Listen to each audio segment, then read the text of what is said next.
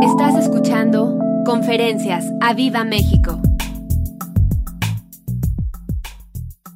Bueno, para mí es un honor y un privilegio traer la palabra de Dios a sus vidas. ¿Estás listo?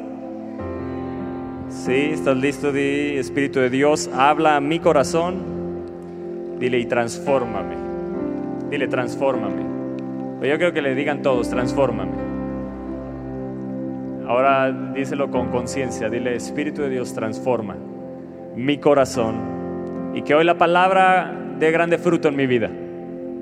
Dile, que dé grande fruto en mi vida. Yo lo deseo. La preciosa semilla de la palabra de Dios que dé grande fruto en mi vida en el nombre de Jesús. Yo quiero que abramos la escritura en esta mañana en Éxodo 20. Vamos a leer este verso. Éxodo 20, 24, si me ayudan allá arriba. Éxodo capítulo 20, verso 24.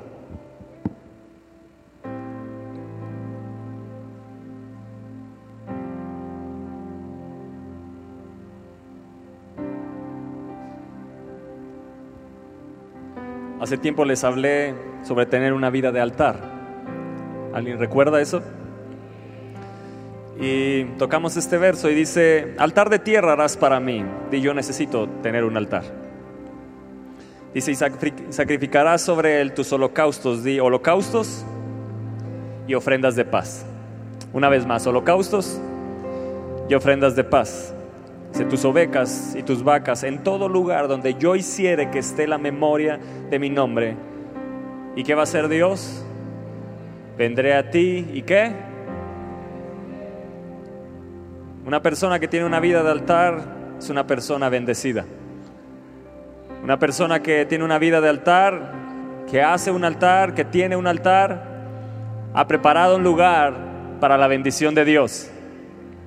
Amén. Y sobre el altar me, me, llama la atención aquí que dice, sobre él pondrás tus holocaustos y tus ofrendas de paz. Hace tiempo les hablé sobre los holocaustos. Y hoy en esta mañana quiero hablarte acerca de esta ofrenda de paz. ¿Qué significa? ¿Qué es? Y los holocaustos era esa ofrenda que se quemaba completamente, era totalmente para Dios. Todas las ofrendas del Antiguo Testamento hacen alusión a lo que Cristo, la ofrenda perfecta, la ofrenda que Cristo hizo en la cruz del Calvario, todas las ofrendas juntas es Cristo. Así que esta ofrenda de holocausto y esta ofrenda de paz es Cristo también. Es lo que Cristo hizo por ti y por mí en la cruz del Calvario. Y ofrenda de paz, esta ofrenda se dividía cuando la traía eh, la persona que ofrendaba, se dividía entre el altar, el sacerdote y el donante. Cuando digo el altar era la parte que le correspondía a Dios. Así que esta ofrenda no se consumía totalmente, no era como el holocausto, sino que una parte era para Dios, otra parte para el sacerdote y otra parte para el donante. Y ahí los tres, junto con Dios, comían esa ofrenda. Qué bello, ¿no? Es como hoy la mesa del Señor, la Santa Cena que celebramos y que recordamos lo que Cristo hizo. Ellos tenían bajo la ley esta parte de esta ofrenda de paz donde ellos comían con Dios, le daban lo mejor a Dios, una parte al sacerdote y la otra a ellos, pero era para comerla ahí y tener una comunión. Así que paz en el original significa de esta, esta palabra significa reconciliación, di reconciliación, concordia y comunión. Una vez más, reconciliación, concordia y comunión. Porque en esta ofrenda Dios y su pueblo comían juntos. ¿Cuántos quieren comer con Jesús? Él dice, yo soy el pan de vida. Come mi carne y bebe mi sangre. Y tengamos comunión. Jesús nos abrió entrada a esa comunión. Lo que era nada más para los judíos ahora es para nosotros también. Y debemos de disfrutar de esa ofrenda de paz. Así que cada vez que veas ofrenda de paz te va a recordar que hay una reconciliación y que hay comunión. Pero también esta palabra paz significa prosperidad y toda clase de felicidad. Así que Cristo es eso para nosotros, es nuestra prosperidad y es toda clase de felicidad. Cuando Pablo en sus cartas dice, la paz sea con vosotros, lo que estaba él diciendo y declarando es, toda clase de bien sea sobre vosotros. Dile al lado que la paz de Dios, dile que la paz de Dios sea contigo. Que la paz de Dios sea sobre ti. Yo declaro la paz de Dios sobre los de la alabanza. Declaro la paz de Dios sobre cada servidor, declaro la paz de Dios sobre la iglesia. Así que lo que estoy declarando sobre tu vida es que toda clase de bien sea contigo. ¿Te das cuenta lo poderoso que es? Jesús dijo, yo les he dado mi paz. No como el mundo la da. La paz que el mundo da es temporal. La paz que el mundo da no es toda clase de felicidad y de bien. Pero la paz de Dios es toda clase de bien y toda clase de felicidad, es prosperidad para tu vida. Por eso Pablo se despedía y decía que, y que la paz de Dios sea con todos vosotros. Esto no es una frase religiosa, es poder de Dios. Es la paz de Dios sobre tu vida. Y estas ofrendas también se ofrecían por vía de súplica, por algún bien que se necesitaba o se deseaba. Como la ofrenda sacrificial que trajimos cuando nuestro pastor estaba en una etapa crítica y se levantó una ofrenda. E, es esa ofrenda que traes porque necesitas que Dios responda en una necesidad. Estás sacrificándote a ti. O también la traes por acción de gracias por algún favor que has recibido de parte de Él. Estoy nada más poniendo bases y, dejándote entender lo que significa esa ofrenda de paz, porque la vas a encontrar en, el Antiguo Testamento, holocaustos y ofrenda de paz, y siempre vas a encontrar cuando había un altar, había holocausto y ofrenda de paz. Así que una vida de altar siempre nos va a recordar y nunca olvidaremos que en la cruz tú y yo fuimos reconciliados. Una vida de altar siempre te recordará lo que Cristo hizo y que en esa cruz te dio entrada a tener comunión y una relación con Él. Amén. Así que tú y yo podemos disfrutar. Ojo que digo, disfrutar. Porque muchas veces no la disfrutamos. Sabemos que la tenemos, sabemos que Jesús la ganó, pero no entramos a la comunión y no disfrutamos la comunión. Pero yo quiero motivarte a que disfrutes todo lo que Cristo ganó por ti cuando se clavó por ti en esta cruz. Bueno, digo en esta cruz haciendo alusión a aquella cruz en la que Él murió. Así que lo que Él hizo por ti y por mí es glorioso y poderoso. Y debemos de recordarlo. Y cuando uno tiene una vida de altar, siempre recordará la cruz. Siempre vendrá a tu memoria la cruz. Porque la predicación de la cruz para los que se pierden es locura. Pero para nosotros los que hemos sido salvos es poder de Dios. Es poder de Dios hablar de lo que Cristo hizo. Es poder de Dios hablar de la cruz. Que siempre que miremos la cruz, nuestro corazón salte de alegría y de agradecimiento y nos podamos rendir a Él, agradeciéndole lo que Él hizo, porque es maravilloso y es glorioso.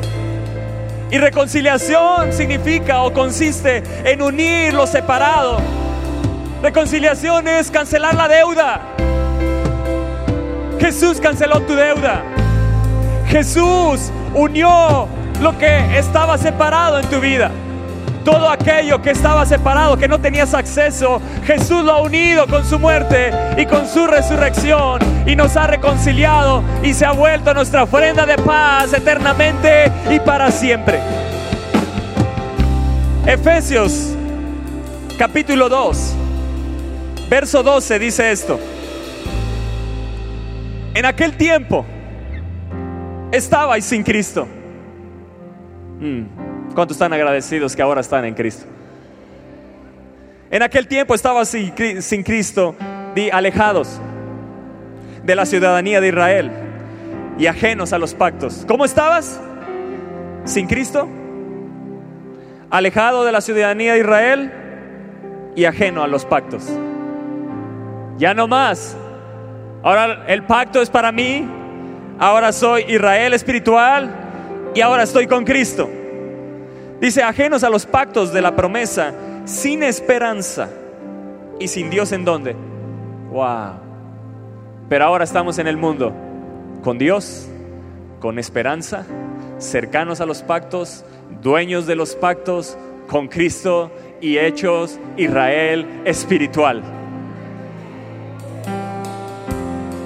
¿Quién lo hizo posible? Nuestra ofrenda de paz. Él es nuestra reconciliación. Sin esperanza.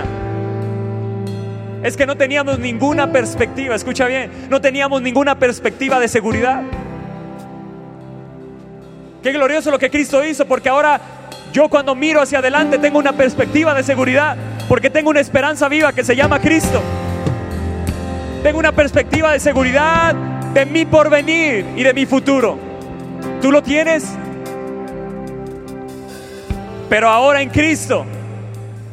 Verso 13, pero ahora en Cristo. Di, ahora estoy en Cristo. Y eso es gozo.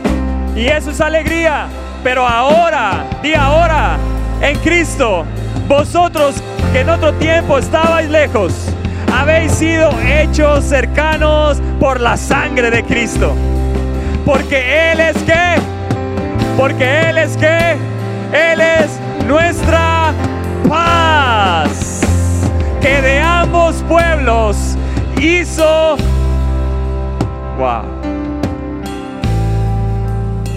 hizo uno derribando la pared intermedia de separación y aboliendo en su carne las enemistades, la ley de los mandamientos expresados en ordenanzas, wow, para crear en sí mismo de los dos un solo y nuevo hombre, haciendo que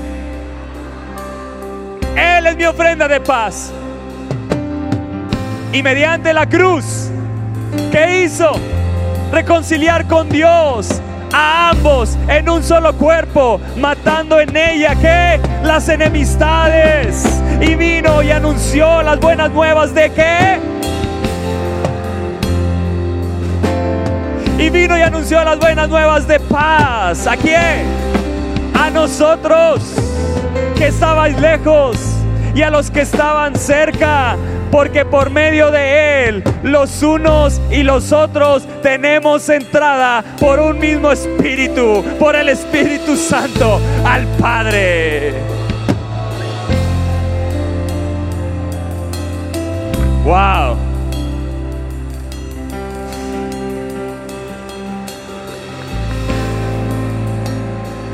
Amados, Pablo dice, porque Él es nuestra paz. La paz de Dios sea con vosotros. Jesús sea en vosotros. Pablo está diciendo, no que Él nos trajo paz, sino que Él, Él, Él es, Él es, Él es, Él es la paz. Y si Cristo está en ti, tienes la paz. Y si Dios está en ti, Él es amor. Él es, Él no trae, Él viene y te llena y te inunda de su paz. Te llena de su prosperidad, te llena de su bendición, te llena de su felicidad. ¿Te das cuenta lo que Cristo, nuestra ofrenda de paz, le costó? Ahora tú puedes disfrutar de una ciudadanía en los cielos. Tú puedes ahora reclamar los pactos que te pertenecen. Ahora el Antiguo y Nuevo Testamento te pertenece. Ahora las promesas te pertenecen. Ahora todo lo que Dios ha provisto te pertenece. Porque Él es nuestra ofrenda de paz. Y mediante la cruz, verso 16, reconciliar con Dios a ambos en un solo cuerpo, matando las enemistades. Di, Él mató toda enemistad. Dile, gracias Jesús, porque aniquilaste la enemistad. Estábamos en enemistad, tú no conmigo, yo contigo, pero en la cruz Cristo mató la enemistad para ahora darme una amistad eterna. Yo tengo una amistad eterna, una amistad fiel, una amistad verdadera. Tengo un ejemplo a seguir tengo un amigo fiel, se llama Cristo Jesús. Porque Él mató la enemistad y me ha puesto en amistad, me ha puesto en comunión, me ha puesto en una relación. La vida en Cristo se trata de una relación. La vida en Cristo se trata de la comunión. Cristo no murió ni, nos, ni mató las enemistades para que sigamos viviendo como enemistad, sabiendo que la tenemos la amistad, pero sin, sin valorarla, sin procurarla, sin estar con Él. Es momento de que la iglesia se haga de Jesús el mejor amigo. Que lo tome como su mejor amigo, que se relacione con Él que la iglesia y cada creyente no tenga el concepto de Cristo que te han contado, sino que tú tengas un concepto de Cristo porque lo has vivido.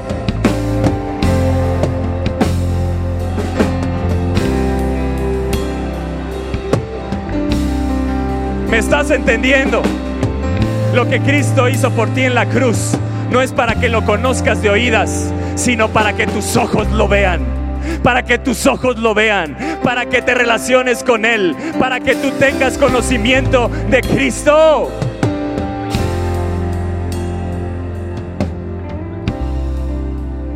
Amén.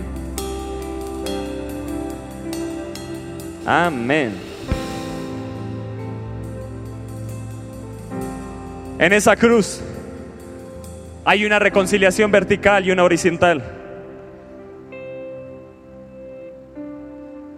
Esa cruz cuando la miramos, veo que me reconcilié con Él, pero también me reconcilió en un solo cuerpo. Me reconcilió con el que tengo al lado y tengo que amarlo como Cristo lo ama. Dile, yo te amo.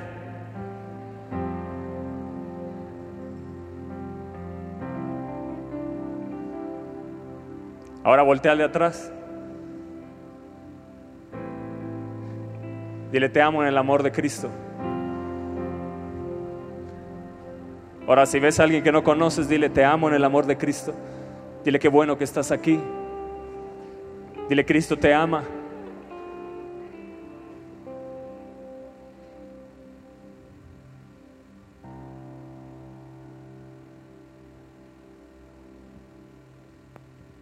¿Ya le dijiste? ¿Y ya se te acabó el amor para tu prójimo?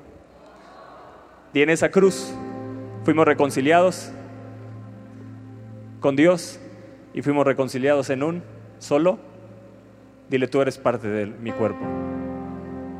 Trabajemos juntos en la obra de Dios. Te necesitamos. Dile, te necesito. Tú eres una bendición para mí. Cristo te hizo una bendición para mi vida. Porque tú tienes algo que yo no tengo.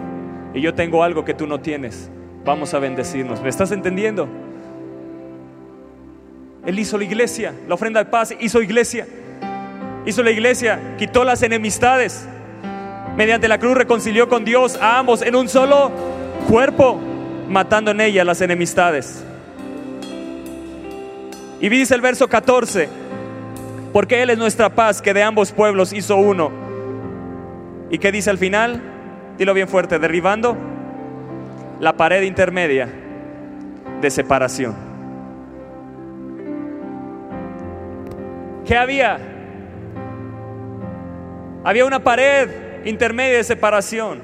Era una pared de piedra, escucha bien, que separaba el atrio de los gentiles del de los judíos. Había un atrio de los gentiles. ¿Quiénes eran los gentiles? Los que no eran el pueblo judío. Había una separación, había un atrio, dos atrios, el de los gentiles y el de los judíos, y había una pared intermedia.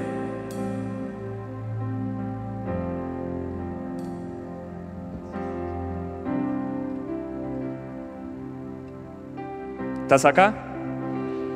¿Qué había? Ok. ¿Qué, qué separaba? El atrio de los gentiles y de los judíos. ¿Se imaginan qué horrible eso? Tú y yo siendo gentiles llegando, limitada la entrada, porque había una pared. Y en esa pared había una inscripción en griego y en latín, en el atrio de los gentiles, que prohibía bajo pena de muerte a todo extranjero entrar al templo. Wow. ¿Te das cuenta lo que Cristo vino a derribar? El gentil no podía entrar porque era pena de muerte. Había una inscripción ahí que si se atrevían a entrar al pueblo, al, al templo judío, había pena de muerte para el gentil. Pero ahora en Cristo quitó la pared intermedia que nos separaba. Y también la ley de los mandamientos expresados en ordenanza. Esto es la ley de Moisés. ¿Quién ya la cumplió? Cristo la cumplió. Para que tú y yo ya no la cumplamos. Porque el fin de la ley es Cristo Jesús. Y ahora nuestra salvación viene a través de la cruz a ser por gracia, por medio de la fe.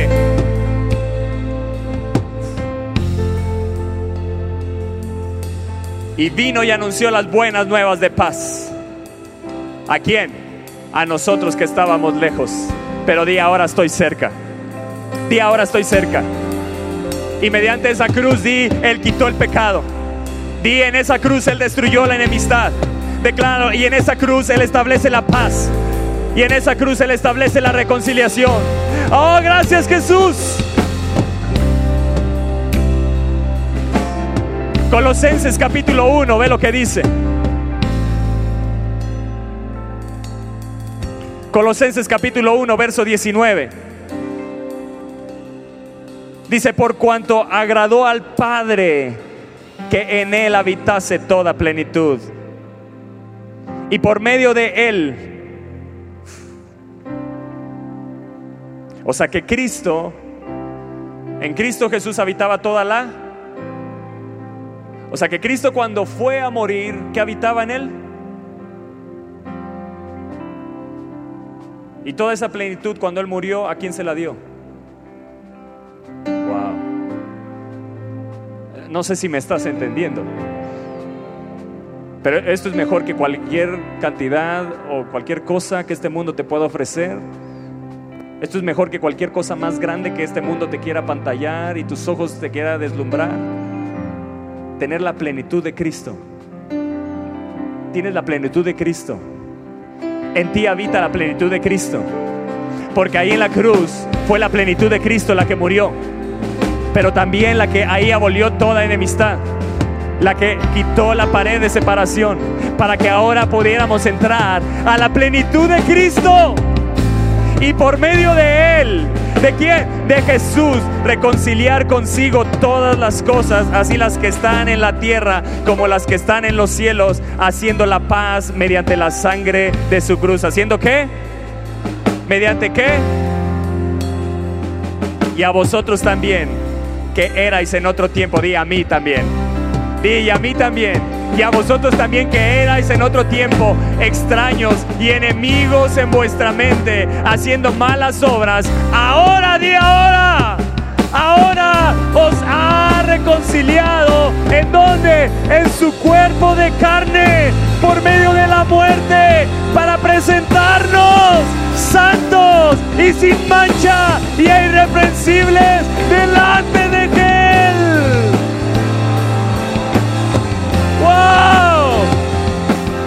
¡Wow! Era enemigo, murió y me hizo amigo y me presentó santo, irreprensible delante de él.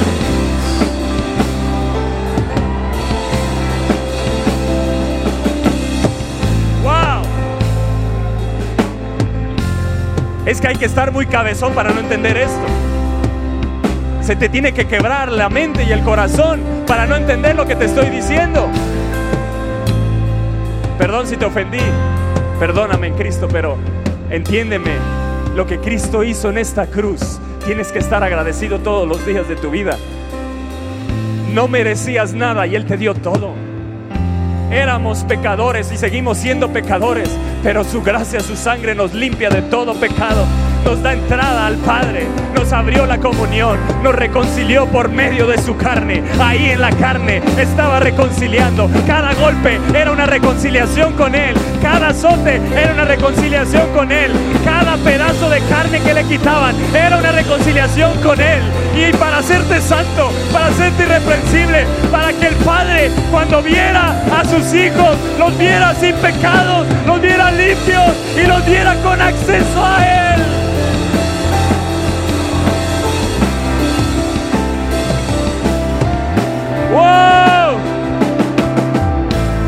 Están temblando aquí las cosas.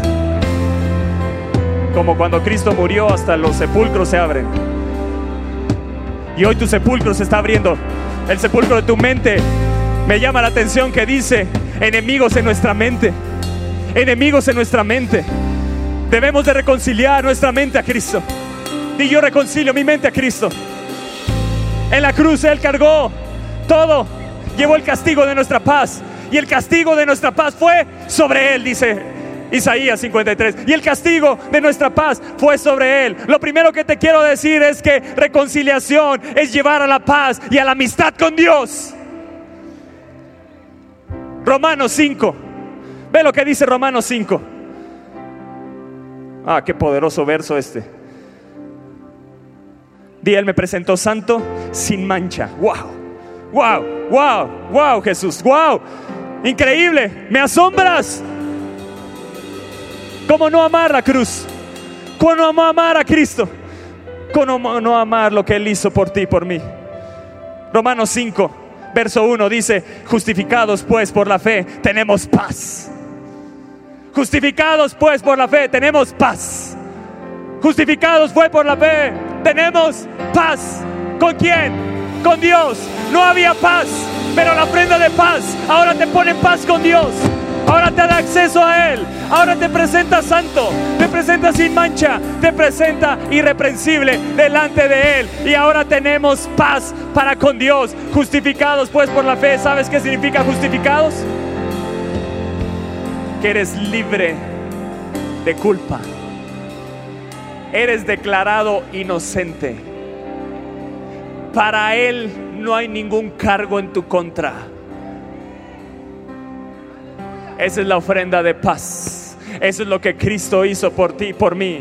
Y ahí, y ahí dice verso 10. Porque si siendo enemigos, wow, si siendo enemigos fuimos reconciliados con Dios por la muerte de su Hijo, mucho más, mucho más, estando ahora reconciliados, seremos salvos por su vida.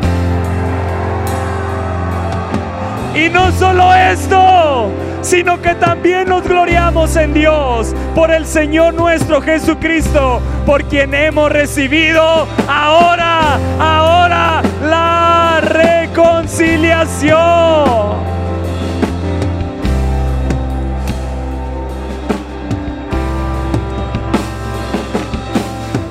Lo segundo que te quiero decir es que reconciliación es obtener la salvación que Él nos ofrece. Reconciliados por el Cristo que fue humillado y salvos por el Cristo que fue exaltado. Reconciliados por el Cristo que fue humillado, salvos por el Cristo que fue exaltado.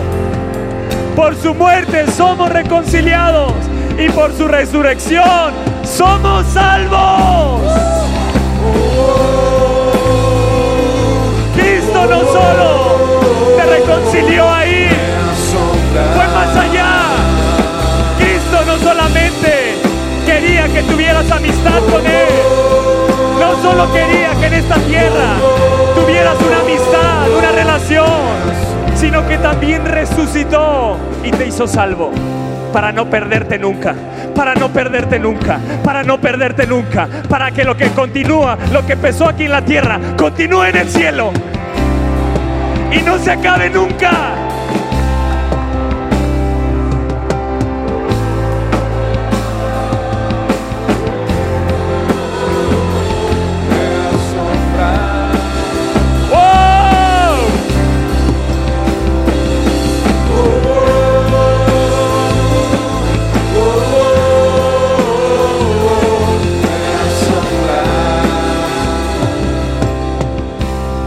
Reconciliarnos con Dios, nos sometemos a la conducción del Espíritu Santo.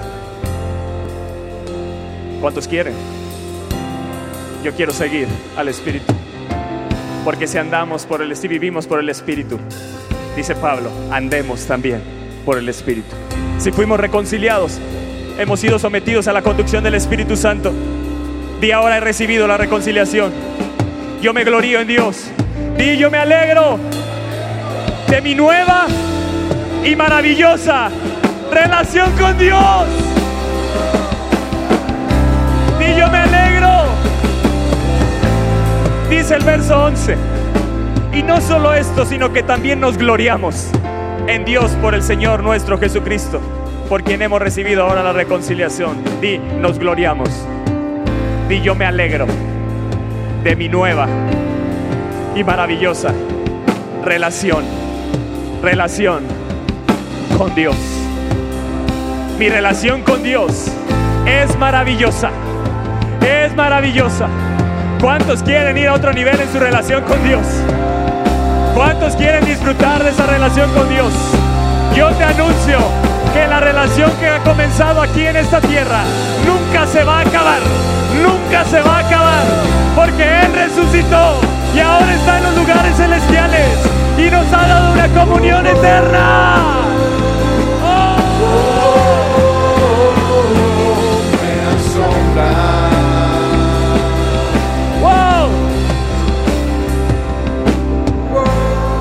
Segunda de Corintios. ¿Quieres escuchar un verso poderoso?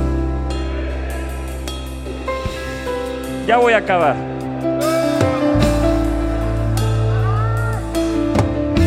Primera de Corintios 1:17, te lo voy a leer en esta versión, si lo pueden poner en la pantalla. Y eso es lo que deseo y pido en mi vida que sea siempre. Dice Primera de Corintios 1, Primera de Corintios 1, perdón. Dije segunda, Primera de Corintios 1, 17. Lo mismo pero una carta atrás.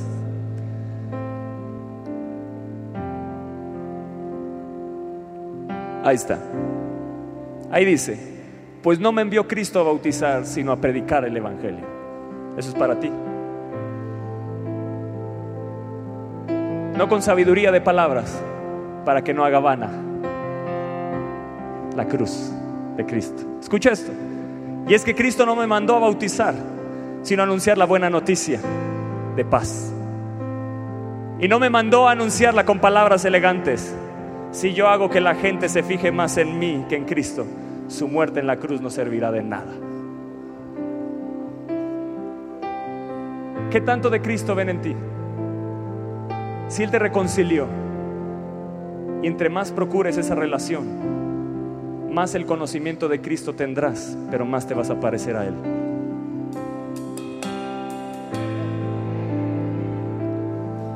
Y predicarás a otros y verán a Cristo en ti. No busques palabras elegantes. Habla lo que Cristo ha puesto en tu corazón. Nos ha mandado a predicar la cruz. Nos ha mandado a que hablemos de Él. No para que la gente se fije más en mí. No quiero que la muerte en la cruz no sirva de nada. A mí me preocupa porque veo ministerios. Veo en el mundo esta situación que se predica muy poco la palabra y hay palabras muy elegantes. Hay palabra de sabiduría humana que seduce. Jóvenes, no se dejen seducir por cualquier palabra. Déjate seducir por lo que Cristo hizo por ti en la cruz. Que siempre que estés ansioso de mirar a alguien, al único que quieras mirar, sea el Cristo que murió por ti en la cruz. Y nunca te apartarás de él. No caerás en doctrinas erróneas no caerás en aquellos que usan la palabra y la trastornan. No caerás con falsos profetas ni falsos maestros, porque viene el tiempo y ya está donde se levantarán falsos maestros y falsos profetas. Y si no miramos continuamente a la cruz y lo que Él hizo, y no predicamos esa cruz, y no hablamos de lo que Él hizo en la cruz, y lo que el Espíritu de Dios nos ha dado a través de esa cruz, entonces vamos a caer en sabiduría elegante. La gente nos va a adular, la gente te va a amar, te va a idolatrar, pero no van a seguir a Cristo.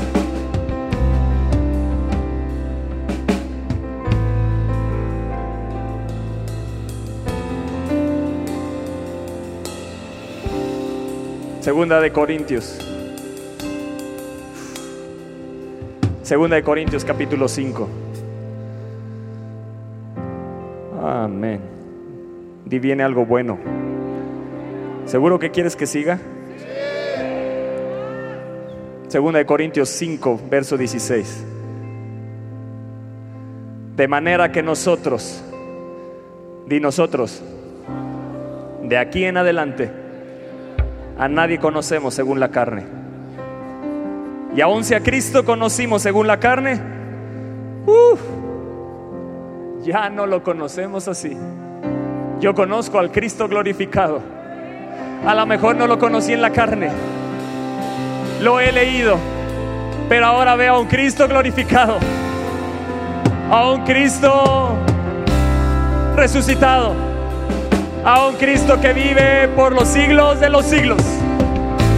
Al Cordero de Dios que fue inmolado y que ahora está de pie. Y que está a la diestra del Padre a Cristo que intercede por ti y por mí. De aquí en adelante, ¿qué está diciendo Pablo? De aquí en adelante solo mira a Cristo, solo conócelo a Él.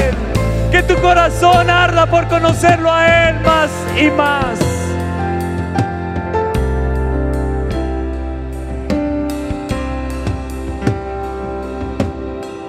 De modo que si alguno está en Cristo,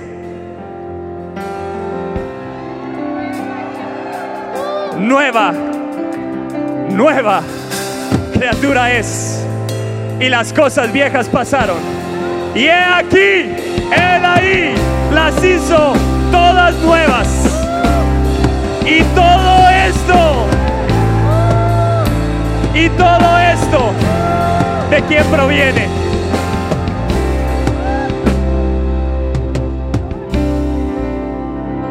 El Padre, junto con Jesús, estaba ahí en la cruz reconciliándonos. El Padre también estuvo en la cruz. El Padre, el Hijo y el Espíritu Santo estuvieron en la cruz. Porque en un momento Jesús dijo, Padre, ¿por qué me has desamparado? Y todo esto proviene de quién? No solo el Padre envió al Hijo, fue con el Hijo. Fue con el Hijo. Y en el momento que cargó todo el pecado, el Padre se separó porque el Padre no puede estar donde hay pecado. Y Jesús cargó todo el pecado de la humanidad. Y ahí se reconcilió todo. Ahí nos presentó delante de él santos. Ahí nos presentó sin mancha. Ahí nos presentó limpios totalmente. Irreprensibles. Wow. De modo que si aún alguno está en Cristo, nueva criatura es. Las cosas viejas pasaron, Eddie declara, he aquí en mi vida todo, todo ha sido hecho nuevo. Hay un nuevo otoño. Declara tu nombre, hay un nuevo otoño. Y todo esto proviene de Dios quien nos que nos reconcilió consigo mismo por Cristo y nos dio y nos dio y nos dio el ministerio de la reconciliación. Que Dios estaba en Cristo reconciliando consigo al mundo no tomándoles en cuenta. Wow no tomándoles en cuenta a los hombres sus pecados y nos encargó a nosotros la palabra de la reconciliación. Dios es el reconciliador. Y Jesús fue la gente de la reconciliación. Dios, todo proviene de Dios y todo esto proviene de Dios. Dios es el reconciliador y Jesús en la cruz fue la gente de la reconciliación. Dios no se reconcilia con nosotros. Somos nosotros los que estamos necesitados de reconciliarnos con Él. Pero Cristo aniquiló, quebrantó toda enemistad y nos puso en reconciliación con el Padre. No tomándote en cuenta, escucha bien, no tomándote en cuenta los pecados que hubo ahí. Hubo un desbordamiento de amor. Hubo un desbordamiento de amor. Cristo al morir, ahora el Padre te veía y no te tomó en cuenta los pecados, porque ahora nos mira a través de Cristo.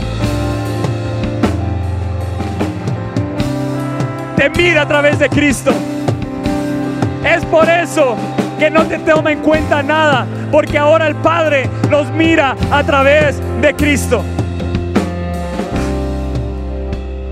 Y yo tengo un ministerio que se tiene que avivar.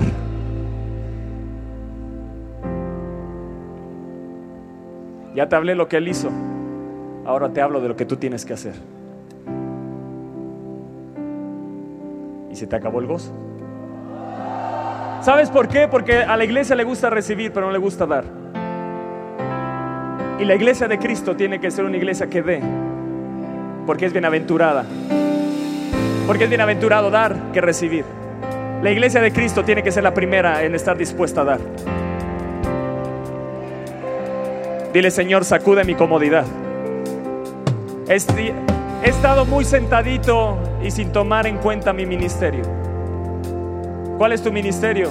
El ministerio de la reconciliación. ¿Tú qué te preguntas? ¿Cuál es el propósito de Dios para mi vida? Ya tienes uno. Predica, predica, predica, predica, predica. Habla de Cristo. Predica de Cristo. Ve y reconcilia a otros con Cristo. Ve y háblales de lo que Cristo hizo por ti y que también hizo por ellos. Gózate, gózate, gózate y alégrate. Verso 20. Así que somos, di somos. Dile, no te hagas, tú también eres. Di somos embajadores en nombre de Cristo, como si Dios rogase por medio de nosotros. Wow. O rogamos en nombre de Cristo, reconciliados con Dios. Te pregunto, ¿hace cuánto que Cristo, hace cuánto que Dios nos ruega a través de ti?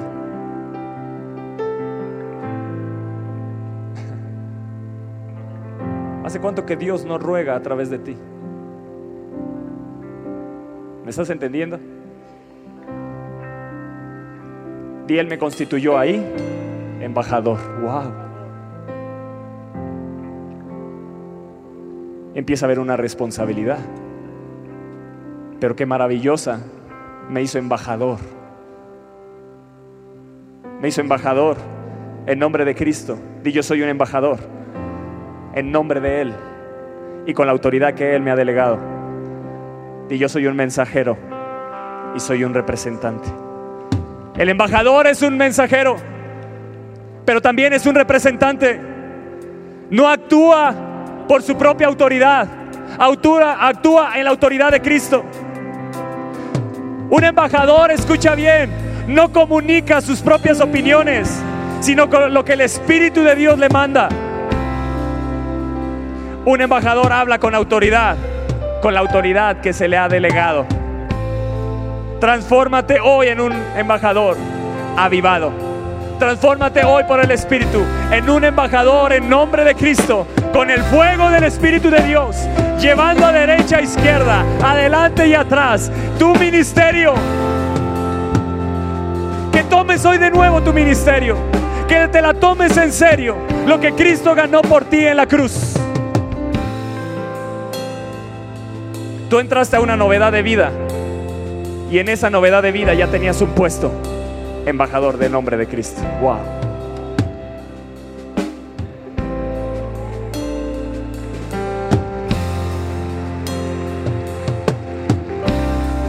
Así que somos embajadores. Y yo soy embajador. La reconciliación me condujo. Es el tercer punto que te quiero dejar. La reconciliación me condujo a la aceptación de una novedad de vida. ¿Qué te quiero decir? Si tú aceptas la novedad de vida, si para ti las cosas viejas pasaron y todas fueron hechas nuevas, Él te ha investido como un embajador, te ha investido con autoridad para que vayas y reconcilies en nombre de Cristo a otros que necesitan la reconciliación, que necesitan ser encontrados con Cristo.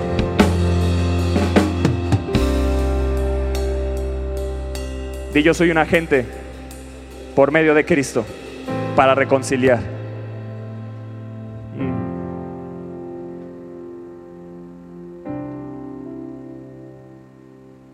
Wow.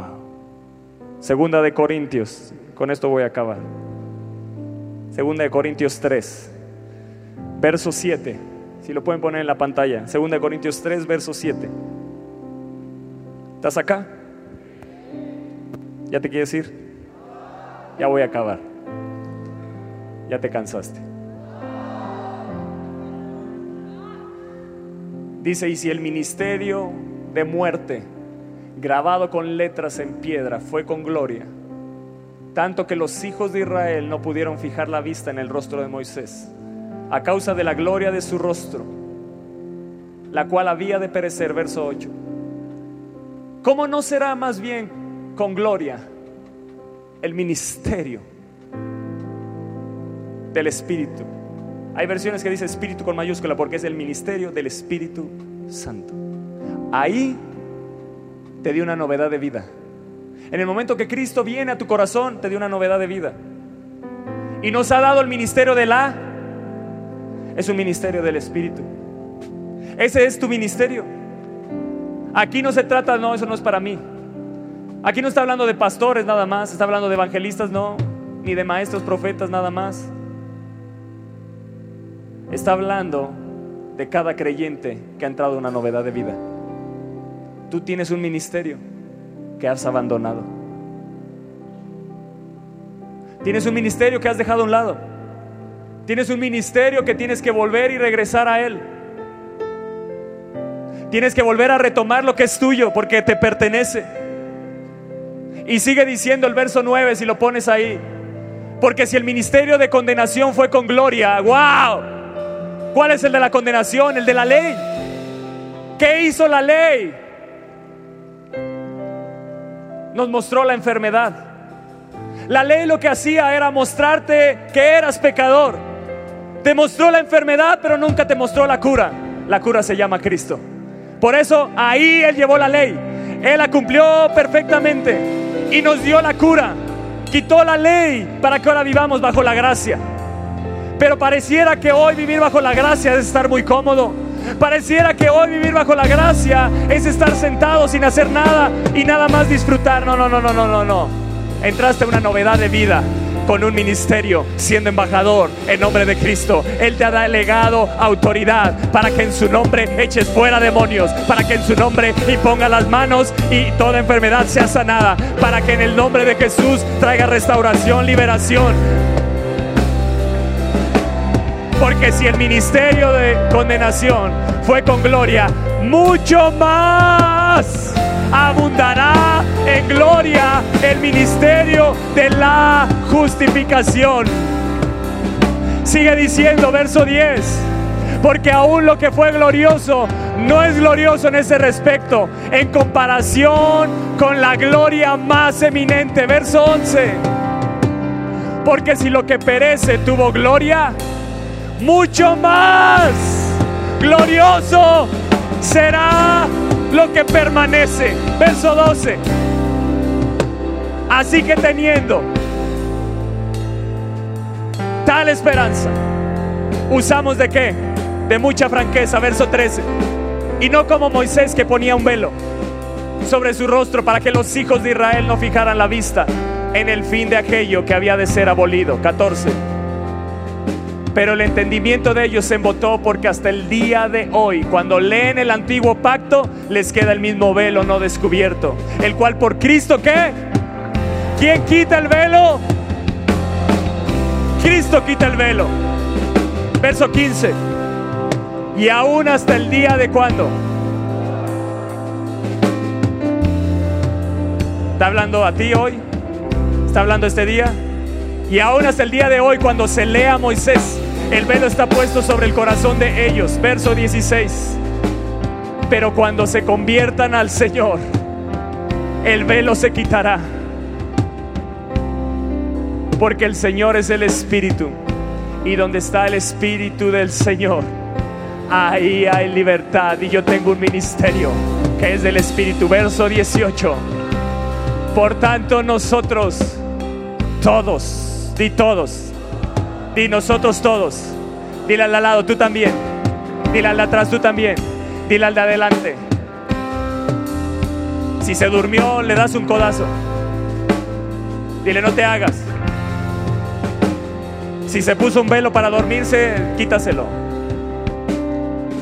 Por tanto, nosotros todos, mirando a cara descubierta, como un espejo, la gloria del Señor, somos transformados de gloria en gloria en la misma imagen, como por el Espíritu del Señor. Iglesia, yo te digo hoy, no abandones tu ministerio.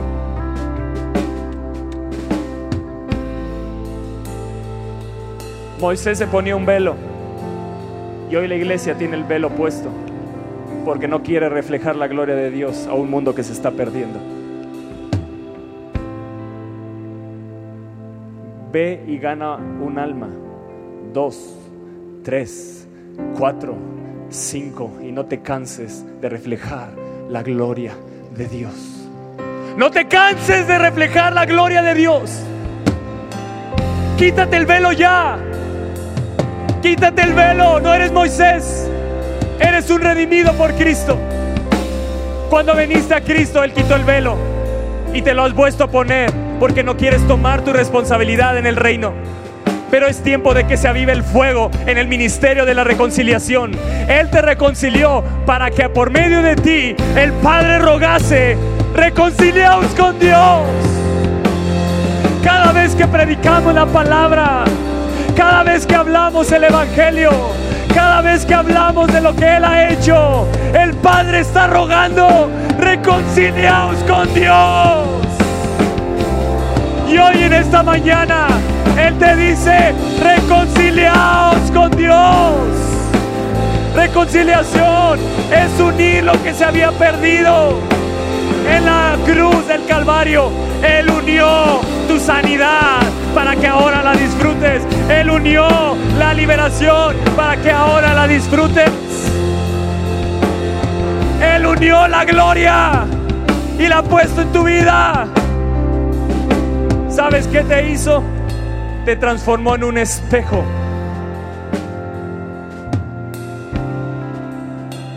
Somos espejos que reflejamos la gloria. En México, cuando vino el Papa, todos sacaron sus espejos, idolatrando. Y debemos arrepentirnos y pedir perdón a Dios. Porque están usando algo que pertenece a lo que Cristo hizo, no para un hombre, sino para que Él sea reflejado a través de tu vida.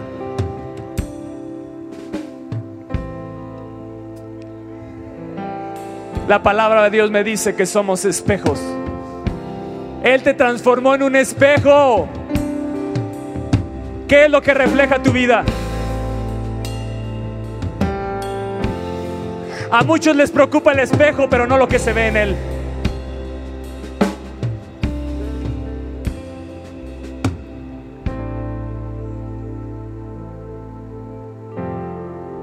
Iglesia, ¿qué reacción vas a tomar hoy en esta mañana? ¿No crees que es momento de que tomes de nuevo tu ministerio? Aquí hay gente de Mazatla que se ha convertido al Señor. ¿Dónde están los de Mazatla?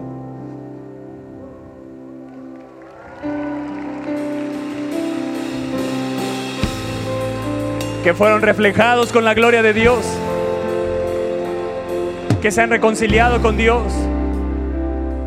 En Metepec está llegando gente nueva. ¿Qué estás haciendo, iglesia? ¿A quién le estás predicando de Cristo?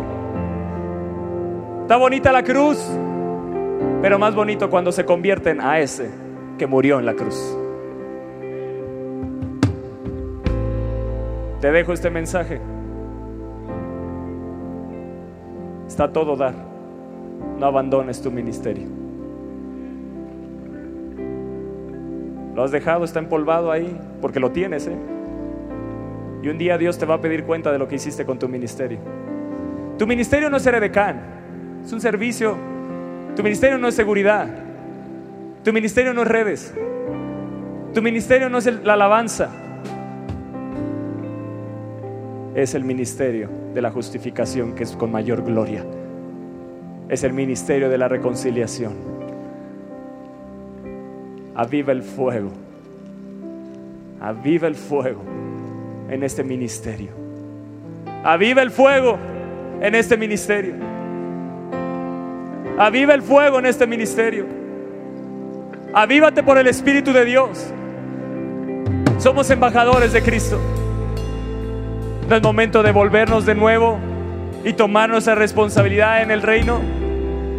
Somos representantes de Él. Tenemos la autoridad de Él. Nos ha delegado todo para hablar en nombre de Él. ¿Qué más queremos? ¿Qué más queremos, iglesia? ¿Qué más queremos? Hay un mundo que necesita ser reconciliado. Ya todo lo hizo Cristo en la cruz. Y Él ruega por medio de ti, reconciliaos con Dios. Yo no sé si hay alguien en esta mañana que quiera reconciliarse con Él. Que quiera venir aquí adelante y decir, yo me reconcilio con Dios. Y tomo la decisión. Tomo la decisión de retomar mi ministerio. Espera nuestra próxima emisión de Conferencias. ¡A Viva México!